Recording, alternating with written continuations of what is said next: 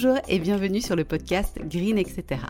Je suis Géraldine, fondatrice de Green Beauty Square et à travers ce podcast, je souhaite vous accompagner vers un style de vie plus green, facilement et sans prise de tête.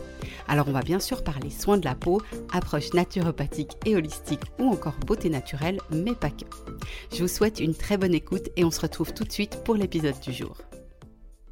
Bonjour à tous, j'espère que vous allez bien et je suis ravie de vous retrouver pour ce nouvel épisode dans lequel on va parler émotions négatives et surtout techniques pour ramener le corps et l'esprit au calme et au bien-être. En premier, je voulais préciser ce qu'est une émotion. Alors une émotion, c'est une réaction de notre corps qui est provoquée par une stimulation issue de notre environnement. Selon la situation, on va ressentir des émotions positives comme par exemple de la joie ou de l'amour, ou alors des émotions dites négatives comme de la frustration ou de la tristesse. Chaque être humain va ressentir les choses différemment selon sa personnalité, sa sensibilité et son vécu.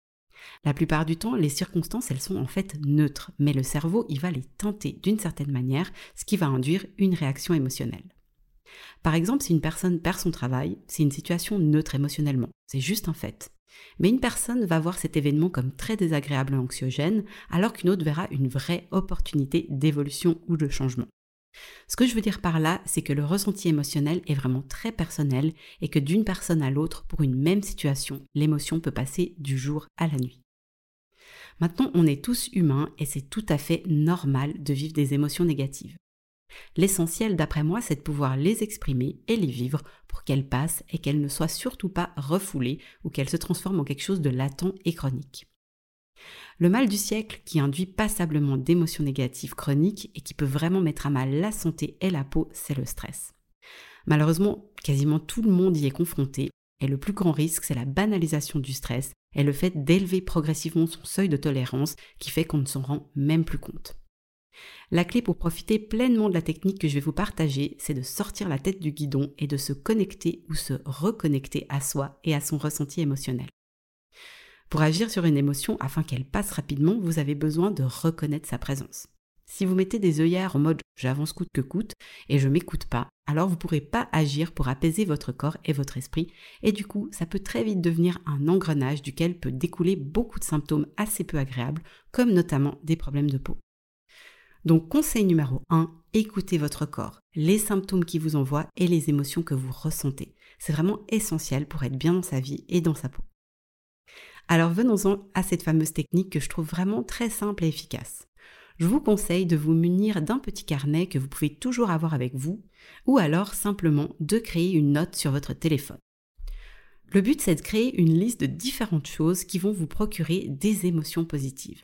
Ça va permettre de tout de suite apaiser le mental et de relâcher la pression dans le corps.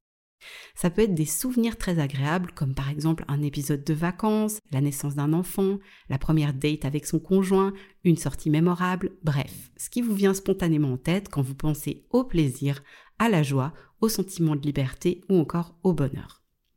Ensuite, ça peut être des actions qui vous mettent dans une énergie haute et positive, comme par exemple se promener et se ressourcer dans la nature, écouter de la musique, chanter, danser, dessiner, lire un livre, prendre un bain, jouer d'un instrument, faire du sport, méditer, respirer profondément, jouer avec vos enfants si vous en avez, voir des amis, partager un bon repas avec des êtres chers, regarder un film ou une série comique, se reposer, etc., etc. Bref, vous l'aurez compris, cette liste, elle vous appartient. Elle est essentielle, c'est simplement de noter les activités que vous appréciez faire et qui vous font du bien.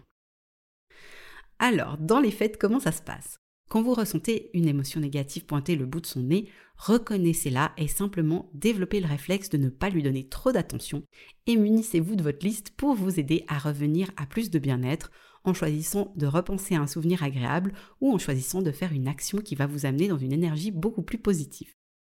Bien évidemment, cette technique ne se substitue pas à un suivi pro si le mal est profond et nécessite un vrai suivi.